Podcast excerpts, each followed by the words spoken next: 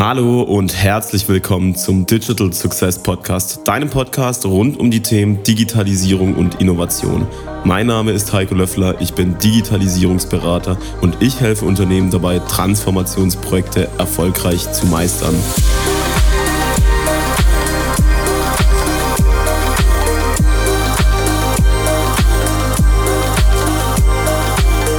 In der allerersten Folge des Digital Success Podcast spreche ich mit niemandem Geringeren als Michael Levrik. Michi hat sich in den letzten zwei Jahrzehnten intensiv mit den Themen Digitalisierung und Innovation beschäftigt. Er ist Bestsellerautor, preisgekrönter Thought Leader für Design Thinking und Business Ecosystem Design, Unternehmer und Gastprofessor an den verschiedensten Universitäten der gesamten Welt. Michi hilft mit seinen Ideen, seinen Büchern und auch seiner Company als solches Unternehmen dabei, die Themen Digitalisierung, Transformation, Innovation und Wachstum besser zu meistern. Und darüber werde ich mich heute mit ihm unterhalten, wie das einem Unternehmen gelingen kann und wie man es richtig angeht. Ich freue mich auf das Gespräch und hoffe, ihr auch.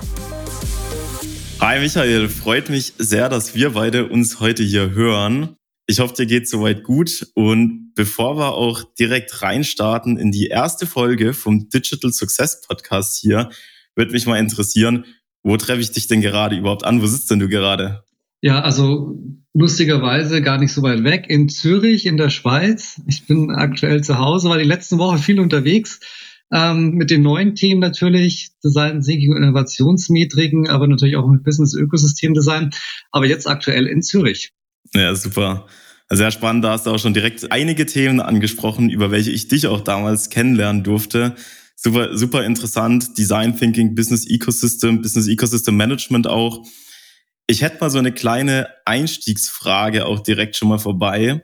Und zwar, wenn wir uns in dem ganzen Thema Digital Success bewegen, bewegen wir uns ja vor allem im Themenbereich Digitalisierung und Innovation. Was mich jetzt mal interessieren würde, was verstehst du denn, Michael, unter einer erfolgreichen Innovation im Kontext der Digitalisierung? Ja, das sind jetzt zwei ganz große Bereiche, Innovation und Digitalisierung. Ich glaube, wir zerlegen es mal und fangen mit Digitalisierung an. Was da für mich ganz wichtig ist, dass es zum einen mal etwas ist, was nicht abgeschlossen ist. Wir sehen Digitalisierung und digitale Transformation jetzt die letzten 15 Jahre sehr intensiv und es wird weitergehen. Und besonders geht es weiter, weil im Endeffekt Technologien exponentiell sich darstellen und auch die Veränderung exponentiell ist. Das heißt, diese Veränderungsgeschwindigkeit, dass uns neue Technologien helfen können, neue Geschäftsmodelle aufzubauen, Produkte zu entwickeln, neue Kundenerfahrungen darzustellen, das wird sich sehr stark noch beschleunigen. Und äh, von daher ist diese Phase der digitalen Transformation auch nie abgeschlossen. Sie wird nur noch intensiver. Und jetzt kommt natürlich das ganze Thema Innovation. Und Innovation ist natürlich auch ein großes Wort, das ich in der Regel gar nicht benutze. Also äh, wenn du mal meine Bücher im Detail liest, kommt das Wort Innovation sehr selten vor. Ich spreche in der Regel eigentlich von Marktopportunitäten. Und das hat einen Grund. Innovation ist neu für den Markt und neu für den Kunden. Und wenn ich jetzt die letzten 20 Jahre zurückblicke, habe ich das ja selten erleben dürfen, dass echte Innovation realisiert worden ist. Meistens war es eine Rekombination von existierenden in einer neuen Art und Weise mit neuen Geschäftsmodellen. Und so ist dann im Endeffekt auch das passiert, dass man mit einer neuen Marktopportunität Erfolg hatte. Also von daher für mich ein bisschen zweischneidig, das eine und das andere. Jetzt natürlich in der Kombination die Frage Digitalisierung und was heißt es im Bereich Innovation das ist einfach so, es ist auch evolutionär. Also wenn wir momentan den großen Hype uns anschauen um Language Processing Models, das ist einfach so, das sind Sachen, die haben wir schon über Jahre getestet. Also es war eigentlich so ein Stück weit Conversional AI, oder wo wir Projekte gemacht haben, die noch nicht so ausgereift waren, aber so ein Stück weit, sage ich mal, die Proof of Concepts waren, um Chatbots einzusetzen, um auch ein Stück weit mit Prompts zu arbeiten. Also das ist was, wo schon sehr lange passiert ist. Und jetzt ist natürlich was passiert, dass wirklich auch der Markt, sage ich jetzt mal, durch einfache Tools, durch Zugang diese Innovation erleben kann und mit einer recht schnellen exponentiellen Adaptionsrate auch. Und das ist natürlich dann schon ein Erfolg, oder? Das ist schon ein Innovationserfolg, wenn auf einmal Teile aus einer größer angedachten Technologie wie künstliche Intelligenz in einem spezifischen Anwendungsfall so erfolgreich ist und eine schnelle Adaption findet. Also von daher kann man jetzt in dem Fall durchaus auch von einer technologischen, digitalen Innovation sprechen, um mal das zusammenzunehmen, was du gerade in einer Frage zusammengefasst hattest. Total spannend, auch, auch spannend, dass du jetzt direkt auch das, das Thema, was, was wahrscheinlich zurzeit durch aller Munde geht, mit den Large Language Models, also auch mit, mit ChatGPT beispielsweise als womit das bekannteste Tool, die bekannteste Anwendung in dem Kontext, fand ich auch sehr interessant im Kontext von Innovation oder erschlossenen Marktopportunitäten im Bereich der Digitalisierung. Wenn man jetzt mal sich überlegt, dass, dass natürlich der Angang von solchen, von solchen Innovationen oder von solchen Marktopportunitäten, wie du, wie du sie nennst, dass das ja im Regelfall nicht nur rein auf Zufallsbasis geschieht, sondern man das auch ein bisschen, sage ich jetzt mal, durch, durch Systeme, durch Methoden, durch ein Vorgehen begünstigen kann, dann würde ich dir mal da gerne die Frage stellen, wenn wir beide jetzt mal ein paar Jahre zurückspulen, und wir uns jetzt zum Beispiel kurz vor deinem ersten Projekt in dem Kontext Innovation befinden, was würdest du da sozusagen deinem jüngeren Ich an Methoden, an Handwerkszeug, aber auch an, an Denkweisen, an Mindset sozusagen mitgeben, um dieses Vorhaben erfolgreich werden zu lassen? Was, was wäre das aus deiner Sicht? Also schon so, dass meine ersten Projekte im Bereich Innovation noch auf sehr traditionellen Modellen und Frameworks basiert hatten. Hm. Also man hatte zu dem Zeitpunkt, wo ich meine ersten Projekte gemacht habe, noch wirklich Stage-Gate-Prozesse gehabt oder wo im Endeffekt so ein Funnel generiert worden ist, wo Kriterien definiert waren und man hauptsächlich mit Ideen gearbeitet haben, die durch diesen Innovationsfunnel dann getrieben worden sind. Und damals hatte ich bei den ersten Projekten natürlich noch nicht den Methodenbaukasten und das Mindset aus dem Design Thinking und hatte dann natürlich aufgrund von dem, was gegeben ist, auch so die Modelle dann implementiert und durchgeführt. Also wenn ich die Möglichkeit hätte, das zurückzuspülen, dann wäre es wirklich toll, jetzt zu dem Zeitpunkt damals das Design Thinking Mindset schon verinnerlicht zu haben und auch verstanden zu haben, wie leistungsstark es ist, wenn man mit diesem Mindset agiert und was es alles bewirken kann. Und ich glaube, mein größtes Learning über die letzten 20 Jahre war, wirklich zu schauen, wo liegt das Problem, also den Problemraum zu verstehen. Und heutzutage ist es eigentlich so, dass 80 Prozent meiner Arbeit sich darauf fokussiert, das passende Problem zu finden und nicht Brainstorming zu machen, viele Lösungen zu generieren, sondern das Problem ist das, wo der Fokus für gute Innovation liegt. Wenn man da den Fokus drauf legt, wird es erfolgreich. Und das ist natürlich jetzt auch was, wo auf der einen Seite mir schon geholfen hätte vor 20 Jahren. Auf der anderen Seite ist es so, es ist aktuell die Fähigkeit, die am meisten gebraucht wird. Wir haben aktuell über das gerade besprochene Thema Artificial Intelligence einen Riesenhype um Menschen, die verstanden haben, die Problemstellung zu durchleuchten, die richtigen Fragen zu stellen und darauf basierend zum Beispiel Prompts zu generieren, die ja heutzutage in diesen äh, Language Processing Models dann auch dementsprechend wieder, sich wiederfinden. Und von daher ist es momentan extrem wichtig, oder sich zu refokussieren und zu sagen, ja, Mindset ist wichtig und auch da den Schwerpunkt zu setzen in der Ausbildung, beim, bei den Skillsets bei den Mitarbeitern, Fähigkeiten darin aufzubauen, weil das ist was, das kann nicht automatisiert werden. Der Rest, Programmiersprachen, alles, was damit einhergeht, alles easy, oder? Das wird automatisiert, aber vorne raus oder das Problem zu verstehen, das ist eine menschliche Fähigkeit und äh, die braucht es, um nachher das auch optimal nutzen zu können. Ja, total. Also insbesondere jetzt äh, auch wieder ein schönes Beispiel bei, bei gerade den AI-Anwendungen. Also nehmen wir wieder ChatGPT.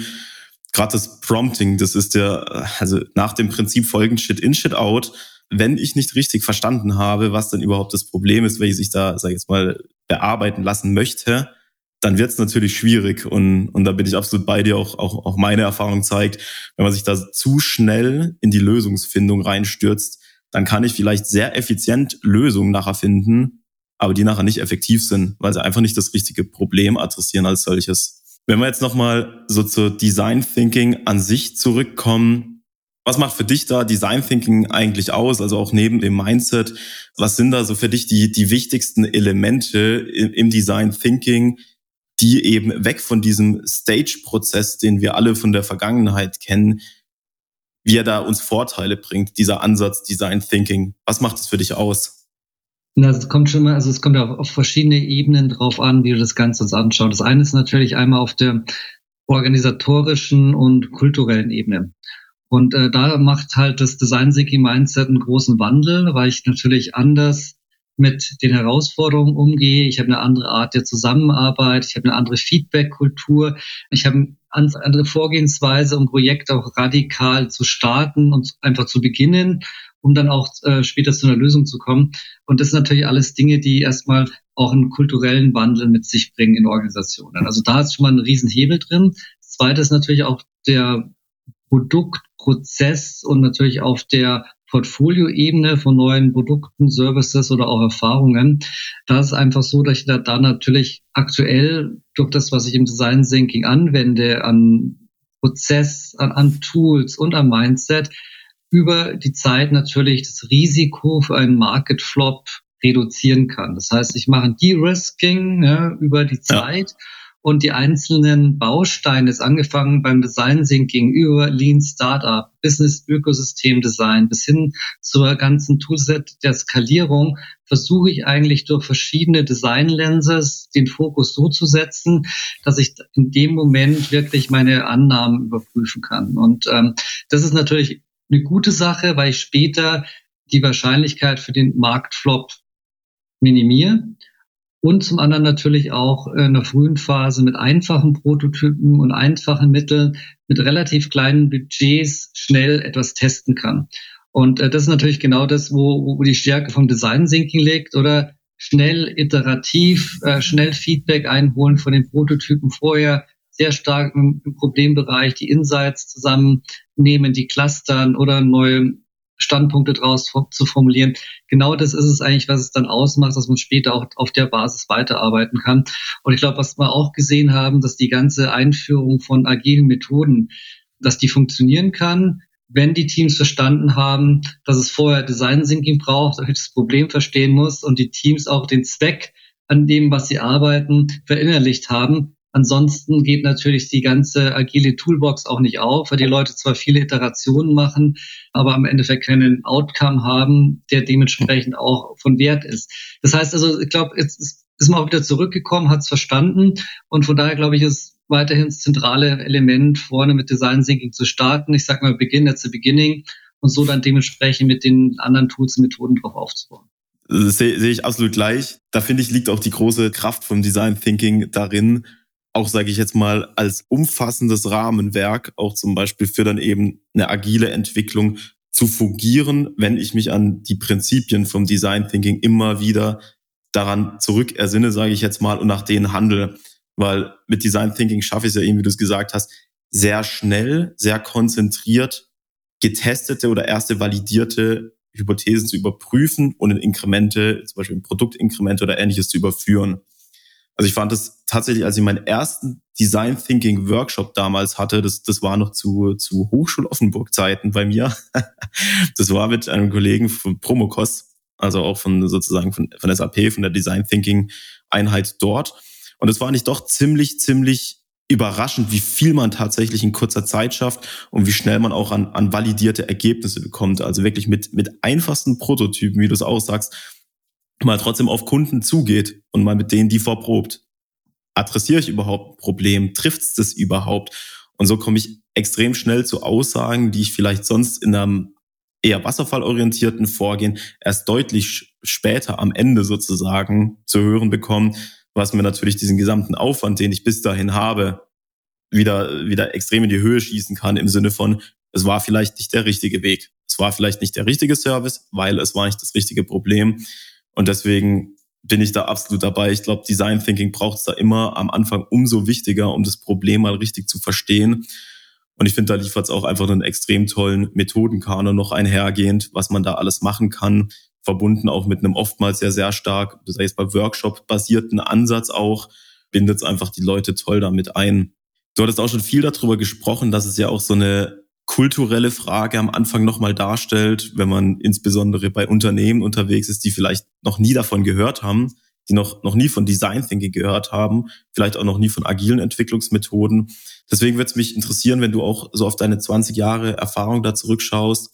Was ist für dich die eine größte Herausforderung in der Umsetzung oder in der Einführung von Design Thinking in einem Unternehmen?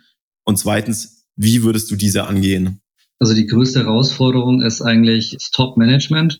Wir brauchen immer einen Sponsor aus der Geschäftsleitung, der das trägt, der es verstanden hat und auch die Freiheiten gibt. Und ähm, das ist meistens, wo es dran hapert oder wo nach einer Zeit dann dementsprechend die Teams keine Unterstützung mehr erhalten, um weiterhin explorativ zu arbeiten. Und äh, von daher sehe ich über die letzten 20 Jahre das Unternehmen auch in Wellen fungieren, wenn es um das Thema Design Thinking geht. Also es gibt jemand, der unterstützt, der hat es verstanden, der sponsort, der gibt die Freiheiten und dann wird relativ schnell eine Organisation das äh, als gegeben genommen oder verinnerlicht, auch angewandt und dann mit der Zeit oder schwenken halt Unternehmen wieder von Explore in Exploit oder es wird weniger Wert auf Innovation gelegt, der Marktdruck ist vielleicht auch weg oder man fühlt sich auf der sicheren Seite und dann verlassen die Teams oftmals ähm, das Unternehmen oder auch das Geschäftsleitungsmitglied und relativ schnell ist es dann so nach, nach ein paar Jahren, dass das Ganze eigentlich gar keinen Stellenwert mehr hat. Und dann kommt man wieder zum Punkt, wo genau das passiert oder man überlegt sich, um Gott, wir müssen doch mal neu denken, wir brauchen ein neues Geschäftsmodell oder wir brauchen neue Produkte, die Welt verändert sich, es wird automatisiert und dann äh, fragt man sich, wie macht man das? Und viele Unternehmen starten dann wieder bei Null. Also die fangen dann wieder hm. von vorne an, sich das alles anzueignen. Und ich habe viele Unternehmen, die gehen wirklich so im fünf bis sechs, sieben Jahresrhythmus oder wo sie was erlernen, wo sie die Fähigkeiten aufbauen, alles vergessen und dann wieder von vorne anfangen. Und das ist etwas schade auf der einen mhm. Seite. Auf der anderen Seite ist es auch irgendwo, ähm, sage ich jetzt mal, ein Pattern oder wo zu erkennen ist. Und von daher, vielleicht müssen wir damit ein bisschen leben, dass halt auch solche, sage ich jetzt mal, Denkhaltungen und auch solche Unterstützungen und auch so eine Toolbox dementsprechend natürlich dann kommt und geht in Unternehmen und da keine Konstante bildet, die halt dementsprechend weiterentwickelt wird wenn wir jetzt mal davon ausgehen, ein Unternehmen Top-Management-seitig dazu bereit wäre, mit, mit natürlich den entsprechenden Münzen, die oben ins Sparschein reingeschmissen werden, sage ich jetzt mal. Also das mit dem Top-Management, das dazu bereit ist zu investieren, auch in das Thema, auch in den Fortschritt, in die Innovation zu investieren. Zum Beispiel eben neue digitale Angebote, Services oder Produktoptimierung. Wie würdest du es angehen, so Design Thinking in Unternehmen als, als Methodik zu verankern, dass es auch, auch langfristig dem Unternehmen dabei hilft, besser Innovation zu betreiben, besser Marktopportunitäten nutzen zu können. Wie würdest du das machen? Also in der Regel, wie wir vorgehen, versuchen mit kleineren Teams anfangs zusammenzuarbeiten, relativ schnell Erfolgsgeschichten zu produzieren. Das heißt, wir suchen uns, sage ich mal, strategische Initiativen abgeleitet aus einer, einer, größeren Perspektive, wo wirklich dann auch äh, radikal neu gedacht werden darf oder überhaupt das Mandat besteht, ja, man darf neu denken, wie das Ganze angegangen werden soll. Und dann sind es meistens Teams zwischen 20 und 40 Mitarbeiter, die dann an solchen Challenges arbeiten. Und aufgrund von dem Momentum, was da passiert und den Erfolgsgeschichten lässt sich dann relativ einfach mal nochmal im ersten Schritt weitertragen. Das heißt, ja, wir wollen im Endeffekt mehr Teams involvieren, wir haben noch weitere Design-Challenges, die angegangen werden müssen. Und in der Regel passiert dann schon so ein Stück weit, was lawinenhaftig passiert, weil dann mehr und mehr Leute auch damit in Berührung kommen und auch äh, projektbasiert ausgebildet werden. Also was ich kein großer Freund von bin, sind einfach Trainingsprogramme, die halt irgendwie per Videos und per Classroom Learning rausgenommen werden oder und dann äh, dementsprechend den Mitarbeitern zur Verfügung gestellt, weil das hat eigentlich keinen kein Sinn. Oder gerade bei so, so, einer Denkhaltung, da geht es wirklich darum, das Hands-on darzustellen oder anzuwenden und zu reflektieren, auch zu adaptieren auf die Kultur und die Arbeitshaltung im Unternehmen und daraus dann dementsprechend auch seinen eigenen Methodenkasten zu bauen, sein eigenes Vorgehen und nicht einfach nur Begrifflichkeiten auswendig lernen. Und äh, von daher nutze ich eigentlich projektbasiertes Lernen, kleinere Teams und auf der Basis wird dann skaliert und oftmals dann natürlich auch groß, wo dann länderübergreifend Teams mit Design Thinking in Berührung kommen. Ja, total cool. Also ich glaube auch, dass der, dass der projektbasierte Ansatz, der wirklich, sage ich jetzt mal, ins kalte Wasser springen und darin schwimmen lernen, dass das der richtige Ansatz ist. Ich glaube auch nicht, dass man durch auswendig lernen der, der einzelnen Begrifflichkeiten das Thema durchdringt, sondern wenn dann in der Praxis, dafür ist es ja gemacht, eben hands-on Dinge umzusetzen. Vielleicht dann da noch eine, eine Folgefrage. Wenn ich jetzt sozusagen morgen eine neue Design-Challenge anfangen würde, ein Projekt damit starten würde, was, was würdest, würdest du mir raten? Was für, auf, was für, auf was für Dinge sollte ich achten, wenn ich da loslege? Zum Beispiel in einem Team mit, mit 20 Leuten, die auch eher so ein bisschen vielleicht mal das Thema gehört haben, aber eigentlich recht frisch da morgen wahrscheinlich in den Termin reinkommen mit mir. Was würdest du mir da raten, was ich, was ich berücksichtigen sollte, wenn ich das angehe? Na, erstmal würde ich es drehen, oder? Ich würde erstmal in der Organisation eine Ausschreibung machen, sagen, wir haben eins der coolsten Projekte oder des Jahrzehnts oder die größte Problemstellung vom Unternehmen und würde erstmal ein Stück weit einen Pull-Effekt erzeugen, dass ich die, die besten und motiviertesten Mitarbeiter habe. Ja? Weil es bringt dir nichts, 20 Leute in den Raum zu sperren und sagen, wir machen jetzt Design Thinking. Du brauchst A, die Top-Leute und du brauchst die Leute, die motiviert sind und auch die, die sagen, ich bleibe nur zwei Stunden sitzen und wir machen das jetzt fertig. Also das heißt, du brauchst eine bestimmte ja. Arbeitshaltung, um das Ganze durchzuführen. Das ist das Erste. Ich würde erstmal rausgehen und sagen, wie kriege ich Talente in diesem Workshop? Das Zweite, was ich machen würde, ist erstmal zu lernen, was sind unsere Stärken und was sind unsere Denkpräferenzen im Team. Das heißt, ich schaue immer drauf, dass ich verschiedene T-Shape-Profile habe und ich baue immer auf die Stärken von jedem Einzelnen an. Also es wird keiner eine Rolle gezwungen, um irgendwas zu machen, wo ihm keine Freude macht und wo er nicht drin gut ist, sondern jeder bringt seine Fachexpertise und seine Sicht. Und das was er wirklich gut kann, ins Team ein, um dann als High-Performing-Team auch wieder rauszulaufen. Das heißt, so, das sind so die, die, die Basics, um, um zu starten. Und das dritte natürlich, ich würde anfangen, uns ein paar Prinzipien der Zusammenarbeit zurechtzulegen, die in der Gruppe verabschiedet worden sind. Wir sagen, so arbeiten wir, so ist Erfolg definiert. Und dann würde ich starten. Und dann natürlich würde ich auch nicht lange warten, sondern loslegen, weil sein Sie gelebt vom Tun und nicht vom Warten und es gibt nicht den optimalen Startzeitpunkt. Und das ist einfach nur was, wo ich oftmals erlebe, dass Teams zu mir sagen, hey, Michi, komm vorbei, wir machen was, aber wir sind noch nicht parat. Und dann vergeht vergehen drei Monate, dann rufe ich mal an, sage so, wollen wir jetzt starten? Ja, nee, nee, wir haben uns noch nicht genügend vorbereitet. Dann sage ich immer so, ihr werdet wahrscheinlich nie zum Punkt kommen, dass ihr genügend vorbereitet seid, weil wir machen es ja on the spot, oder? Egal wann wir starten, oder? Wir werden nie den optimalen Zeitpunkt haben, es wird nie äh, alle Ressourcen haben, es werden immer Leute krank sein oder in den Ferien, startet einfach, oder? Und wir machen dann das Onboarding von den restlichen Teammitgliedern on the fly. Und in der Regel funktioniert das auch ganz gut. Richtig cool. Also ich meine, davon, davon lebt ja die, eben lebt ja Design Thinking, einfach ins Tun zu kommen, auch das, das Ganze iterativ anzugehen. Und auch wenn man vielleicht nicht direkt am Anfang alle Leute am Start hat oder alles dafür getan hat in der Planung, egal, einfach mal reinstarten und so kommt man eben schneller dazu, auch diese, dieses ständige Lernen auch im Prozess nachher zu erschließen und da auch dann schneller nachher zu kundenrelevanten Lösungen zu kommen. Ich fand es auch nochmal richtig, richtig spannend, dass du so das T-Shaped Team als solches äh, in den Vordergrund gestellt hast. Also das, das sehe ich auch als essentiell und auch teilweise in vielen Projekten oftmals gar nicht immer unbedingt berücksichtigt. Also wirklich nach Stärken oder so, so gemäß des Prinzips Stärken, Stärken Mitarbeiter stärkenorientiert auch in Teams mit einzubringen und auch die auf entsprechende Positionen im Team zu, zu bringen, dass die ihre Stärken individuell einbringen können. Und deswegen finde ich das auch so einen tollen Ansatz, der auch im Design Thinking ja mit den T-shaped Teams sozusagen Berücksichtigung findet, damit man einfach, wenn man solche Innovationen durchführt, auch nachher ein gutes Team dabei hat und die auch Bock drauf haben, da was, was Cooles gemeinsam umzusetzen, eben die, wie, es genannt, das, das größte Problem des Unternehmens sozusagen zu adressieren, finde ich, finde ich total gut. Vielleicht mal, wenn wir so ein bisschen, bisschen rauszoomen aus dem Design Thinking heraus, mal, mal übergreifend. Was ist denn so für dich eigentlich aktuell, wenn wir jetzt gerade mal, ich schaue auf, auf die Uhr unten, unten rechts und sehe 2023. Was ist für dich eigentlich gerade so, so allgemein der, der größte Bereich in dem ganzen Kontext Digitalisierung, Innovation? wo du so richtig neugierig drauf bist, wie sich da was entwickelt oder was dich einfach thematisch gerade so ein bisschen um, umtreibt? Also wir sind da weiterhin in der frühen Phase in der Gestaltung von Business-Ökosystemen. Wir haben vorher schon so ein bisschen mal drüber gequatscht, bevor das Ganze hier mit der Aufnahme gestartet ist, dass es halt ein extrem spannendes Thema ist, ein komplexes Thema, aber uns die Möglichkeit gibt, exponentielles Wachstum zu realisieren. Und ich glaube, jetzt sehen wir dann langsam, wie das greift. Oder wir sehen Web 3, wir sehen Artificial Intelligence, wir sehen ganz viele Dinge oder die uns helfen können, da diesen Ökosystemgedanke noch weiter zu spinnen. Und es geht dann nicht nur, sage ich jetzt mal, um das Talent-Ökosystem und Business-Ökosystem, es geht dann wirklich auch um das Artificial Intelligence Ökosystem der Zukunft oder wo verschiedene Technologien und verschiedene Tools ineinander greifen, um etwas zu bewerkstelligen. Und jetzt muss man sich einfach noch den nächsten Schritt in die virtuellen Umgebungen vorstellen, weil auf einmal passiert nämlich was ganz Spannendes, die Fusion von verschiedenen Disziplinen und Technologien.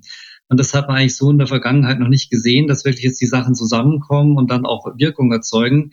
Bisher waren es ja doch eher, sage ich jetzt mal, einzelne Use Cases. Wir haben Distributed Ledger, Blockchain angewandt oder wir haben Cloud Computing gehabt, wir haben Sachen mit Big Data Analytics gemacht. Aber jetzt äh, kommen viele Sachen zusammen. Die wirken zusammen, die können zusammen aufgebaut, gestaltet werden. Und zum anderen brauchen wir weiterhin natürlich übergreifendes Business-Ökosystem. Das heißt, weiterhin gibt es Unternehmen, einzelne Personen, die zusammenarbeiten, Akteure, die verschiedene Value Streams haben, miteinander verbunden sind. Und das ist faszinierend, weil im Endeffekt jetzt all diese Vorarbeit oder und auch diese diese Grundhaltung, die wir annehmen mussten und dieses Mindset im Business-Ökosystem jetzt Früchte trägt. Und von daher denke ich mir, die Unternehmen, die jetzt da schon vorgebaut haben, das sind in Europa nicht viele, eher weniger, aber die, wo es getan haben oder sind gut aufgestellt, weil die jetzt genau wissen, wie damit umzugehen ist und auch den, den nächsten Schritt in der Digitalisierung gut bewerkstelligen können. Und andere werden höchstwahrscheinlich jetzt die Lernkurve etwas steiler haben, weil sie ganz viele Dinge noch lernen müssen. Ist auch super spannend. Da, da könnten wir wahrscheinlich eine, eine eigene Folge dazu mal machen, Michi. das Ökosystem Design, ja, das ist eine eigene Folge. das ist mindestens eine, eine eigene Folge. Aber also ich finde es auch interessant und, und wenn ich jetzt auch nochmal so an den Anfang unseres Gesprächs zurückdenke, so vom Problem her kommt. Also ich glaube, früher wurden auch viele Innovationprojekte angegangen, in dem das Problem nur auf das eigene Produkt sozusagen gesehen wurde oder man hat ein Problem gesucht, die der Kunde in der aktuellen Nutzung vom Produkt hat. Und mit dem Thema Ökosystem, also zum Beispiel dem Business-Ökosystem, da versuche ich ja das viel ganzheitlicher zu betrachten, also in welchem, in welchem Prozess, in welcher Umgebung sich der Kunde befindet und was da alles nachher zusammenspielen muss an unterschiedlichen Produkten, Services und ähnlichem, um nachher dem Kunden wiederum bei diesem Problem bestmöglich dabei zu helfen, das zu verbessern. Und das glaube ich auch, man sieht es immer mehr, dass sich Unternehmen damit befassen. Eine haben es schon länger getan, aber gerade auch in den anderen, in den anderen, auf den anderen Kontinenten, wenn wir jetzt nach Amerika rüber sehen, da, da sieht man das deutlich stärker noch. Ich glaube, da haben wir ein bisschen, ein bisschen Nachholbedarf noch hier. Aber umso, umso toller, dass das Thema jetzt auch Anklang findet hier. Wie gesagt, das, das wäre wahrscheinlich eine einzelne Folge. Wir, wir kommen jetzt auch so langsam, aber sicher ans Ende der Zeit von dieser Folge hier, vor allem mit dem Fokus Design Thinking. Und deswegen würde ich dir einfach nochmal einmal kurz die Frage stellen, gibt es noch ein abschließendes Wort, das du den Zuhörern oder den Zuhörerinnen an der Stelle zum Thema Design Thinking noch mitgeben möchtest? Gibt es da noch was? Einen letzten Rat? Na, ich glaube, das Allerwichtigste ist Neugierde, also neugierig zu bleiben mit dem, was kommt und, und offen zu bleiben zu allem dem, was uns angeboten wird. Was ganz schlimm ist, ist Angst, oder dass wir Angst haben vor neuen Technologien, dass wir Angst vor Veränderungen haben, dass wir Angst vor geopolitischen Veränderungen haben. Ich glaube, da ist es wirklich wichtig, oder seine eigenen Chancen da drin zu sehen und zum einen an die Neugier und zu sagen, okay, was heißt das eigentlich, oder? Was, was kann ich da persönlich für mich rausnehmen? Wie kann ich es bestmöglichst nutzen, oder? Ja, es hat Implikationen, aber auf der anderen Seite, wo es Implikationen gibt, gibt es auch die, die, die Möglichkeiten und das sind wir wieder bei den Marktopportunitäten. Ich glaube, für jeden Einzelnen, egal ob es ein Job ist, ob er selbstständig ist oder ob er, sage ich jetzt mal, Mittelständler ist oder ein Konzern leitet, es ergeben sich ganz viele neue Möglichkeiten auf, aufgrund der Veränderung. Und von daher muss man einfach mit der Neugierde rangehen oder Experimente starten, rausfinden, testen und dann im Endeffekt das nutzen, was bestmöglichst zutreffend ist, um ein Problem zu lösen oder auch dementsprechend den nächsten Schritt zu gehen. Stark. Ich glaube, jetzt sind wahrscheinlich einige, einige noch neugierig, um beim Begriff der Neugier zu bleiben. Michi, wo, wo findet man denn dich? Und wir hatten auch schon über ein paar, ein paar Bücher, hatten wir kurz was gehört. Was für Bücher hast du denn und wo findet man die zu dem Thema? Sag doch dazu noch kurz bisschen was. Genau, am besten findet man mich auf LinkedIn, oder? Da sind relativ viel Informationen über mich und natürlich auch ganz viele LinkedIn-Posts oder die jedes Mal aktuelle Sichtweisen auf das Thema gehen. Sehr stark natürlich momentan auch wieder das Thema Artificial Intelligence, Fusion of Disciplines oder auch zum neuen Buch, das ist gerade genannt vor paar Monaten ist ähm, das letzte Buch erschienen, Design Thinking und Innovation Metrics. 400 Seiten oder wo es nicht darum geht, Innovation zu messen, sondern natürlich genau das, was wir besprochen haben. Wie kann ich Design Thinking mit Artificial Intelligence kombinieren? Wie kann ich datengetrieben Evidenz in, in Prozess bekommen? Aber natürlich auch, wie kann ich Neuroscience nutzen, um dementsprechend mit den Daten im Innovationsprozess zu arbeiten? Also von daher sehr spannend. Generell die Bücher findet ihr alle bei Amazon oder relativ einfach mit meinem Namen. Auf der anderen Seite ist es auch so, dass im Endeffekt dass der Standard eigentlich ist weltweit jetzt an Literatur. Das heißt, Design Thinking reicht auch.